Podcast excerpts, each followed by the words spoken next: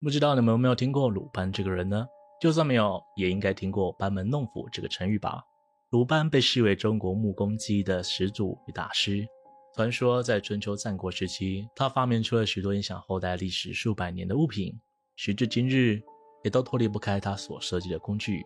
这么一位奇人，留下了一本名叫《鲁班书》的工匠著作。是因为里面所撰写的内容，除了教导人们怎么制作物品外，还留下了许多玄乎的巫术法术，进而让这本书有了中国第一禁书之称。今天就来和大家分享这本书里的内容。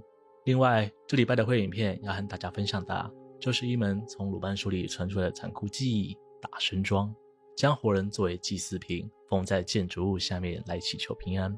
有兴趣的朋友，请记得订阅会员哦。大家好，我是西哥，今天要跟大家聊聊的是阅此书者，断子绝孙，鲁班书。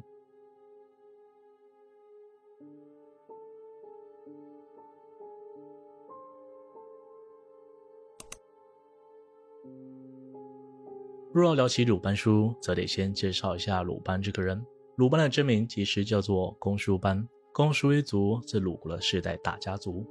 而在古时候，班等同于班，又因为他是鲁国人，所以才被人称之为鲁班。而公输一族世代皆为工匠，因此鲁班从小就跟着家里人参加过许多土木建筑工程，年纪轻轻就累积起了丰富的实践经验。又因为天赋异禀，很快就成为鲁国第一工匠大师。后来他到了楚国，替楚国制造兵器。传言说，云梯和钩具就是出自鲁班之手。云梯的作用就是让城墙下的士兵不需要从门口突破，以爬梯子的方式直接攻上城墙。钩具则是水战器具，当敌方处于劣势时，可以用钩将敌方的船给勾住，阻止对方逃脱。锯则是在敌方处于优势时，拿来抵挡敌人的船只。这几样发明让楚国攻无不克，战无不胜。然而，根据民间传闻，当鲁班制造云梯帮助楚国攻打宋国时，墨子听闻这个消息，立刻赶到楚国首都，想要阻止这场战争。墨子一生坚持兼爱非攻，同时自身也是十分讲究科学研究与实用工程。他对楚王极力劝说，但楚王表示，如今他有鲁班这样的工匠大师，灭掉宋国不过是手到擒来。公输班能攻，就有人能守。墨子不卑不亢地说出这句话，却赤裸裸地和楚王说：“如果他真的派兵攻打宋国，那他就会替宋国进行防守。”为此，墨子来请求楚王，让他和鲁班在众人面前进行沙盘推演，就知道他所言不假。于是，两人便开始兵推，进行模拟实战。墨子以腰带作为城池，小木片作为守备器械。鲁班前前后后九次使用技巧多变的器械攻城，但全部都被墨子防守下来。直到器械用尽，墨子依然有备用的防守战术。到此，鲁班一败涂地，嘴上却依然不服输地说：“我还有一个方法能彻底击败你，但是我不说。”墨子则回答：“我知道你的计划，但是我也不说。”跟两个天才打哑谜是一件很痛苦的事情。一旁的楚王立刻要他们解释清楚，那个方法究竟是什么。闻言，墨子才和楚王解释说，鲁班的方法就是等等直接杀了他。但对此他早有准备，墨家三百弟子已经在宋国城墙上等待楚军了。就算他今天死在这，楚王依然不可能攻下宋国。于是楚王最终放弃了攻打宋国的想法。而鲁班也因为这次的沙盘推演，让自信心严重受挫。自此归隐山林，认真钻研工匠技巧的技术。在这段时间，鲁班将自己的毕生所学记录成册，并取名为《鲁班书》。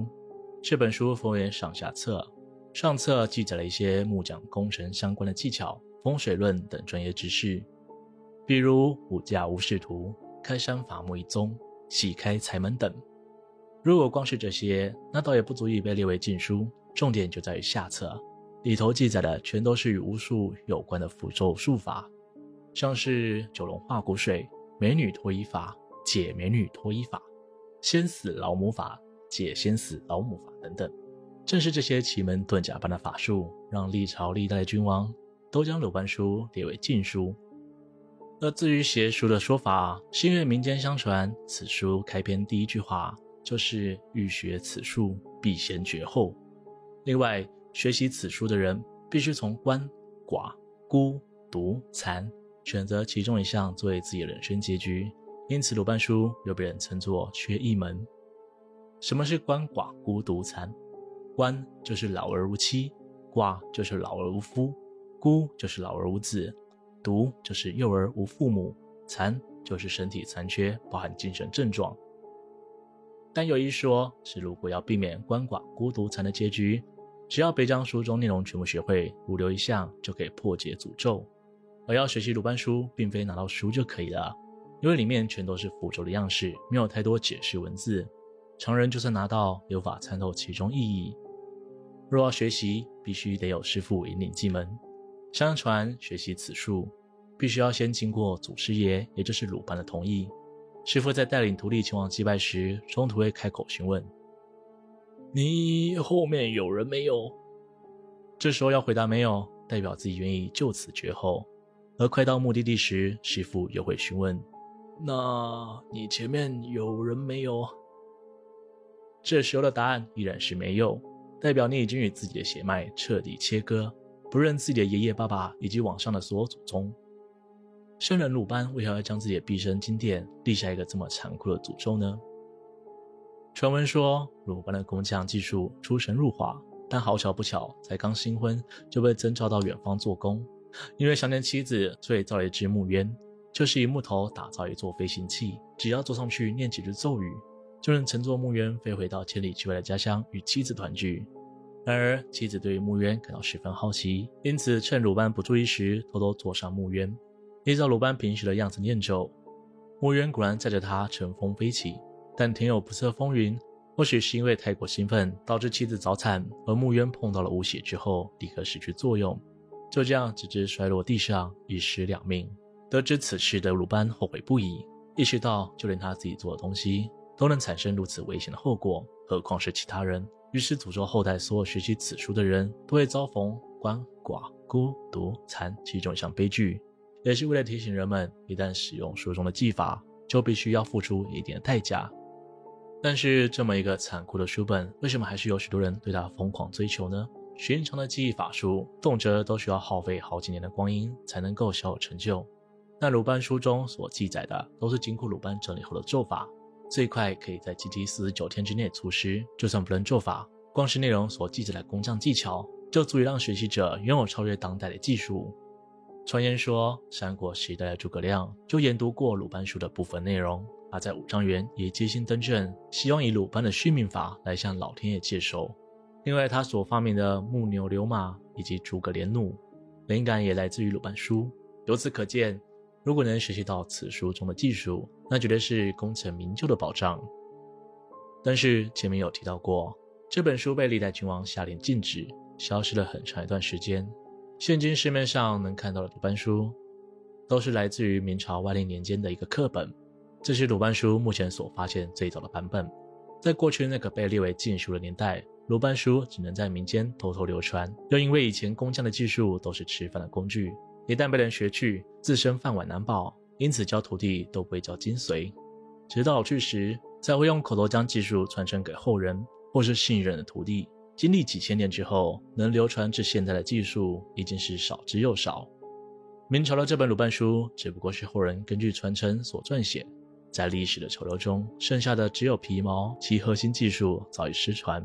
且因为以前工匠的社会地位较低，难免会碰上雇主欺压、榨取钱财之类的事情，因此木工会将一些自己所知道的技术记录在鲁班书后面，好让其他木工学习之后能够适当的惩戒那些雇主。当中便包含了许多各门各派的巫术，无论这些术法是否有用，但此传说迅速传开，让人们开始认为什么人都可以惹，就是不能惹木工，免得他在自己家里动手脚。曾经在高桥这个地方，有一位姓韩的大户人家，他们家时常有人因意外去世，人丁逐渐凋零。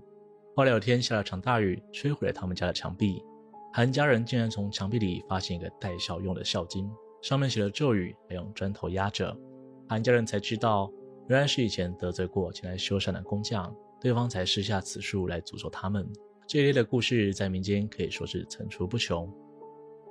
而以西哥我自己所调查资料来看，我认为最当初的鲁班书虽然有一些奇门遁甲之术，但绝大多都应该还是关于工艺技术的传承。这点可以从诸葛亮的木牛流马以及他所发明的木鸢来看。木牛流马已经证实是存在过的物品，而木鸢这个看似古代飞行器的物品，在其他古书也有所记载。墨子鲁问记载，公叔子削啄木以为雀，成而飞之，三日不下。公叔子自以为智巧。主公旧事记载，常为木鸢，乘之以窥宋城。将木牛流马与木鸢制造出来，其实算不上难题。真正难解的问题在于动力，至今依然没有人能知道这些东西是依靠什么方式动起来的。另外，在汉代王充的《论衡·儒增》当中有记载：“鲁班巧也，王其母也。言巧公为母坐木马车，牧人遇者，机关倍巧，在母其上，以墀不还，遂失其母。”这段话的意思是说。鲁班曾经造了一个木车机关，上面还有类似驾驶员的木头人。这个东西机关巧妙。当鲁班他妈上车之后，结果车子就这样向前跑去，他母亲就此人间蒸发。以现代人来看，就算这个故事有些许夸饰，但当年根本还没有发出蒸汽、电力的动力。或许鲁班真的掌握了某些超越现代的工匠技术，但是在历史的漫漫长河中被逐渐遗忘。最终只能以这些巫术咒法来作为补充。希望真正的鲁班书还深埋在某处的土地里，等待后人挖掘出土了。今天的故事就分享到这边，欢迎大家在下方留言关于影片内容看法。喜欢的人也可以投上去感谢，那对我来说是很大的鼓励哦。如果喜欢我的频道，请别忘了帮我订阅、点赞、分享，并且开启小铃铛，才不会错过我最新的影片哦。我是西哥，我们下次见。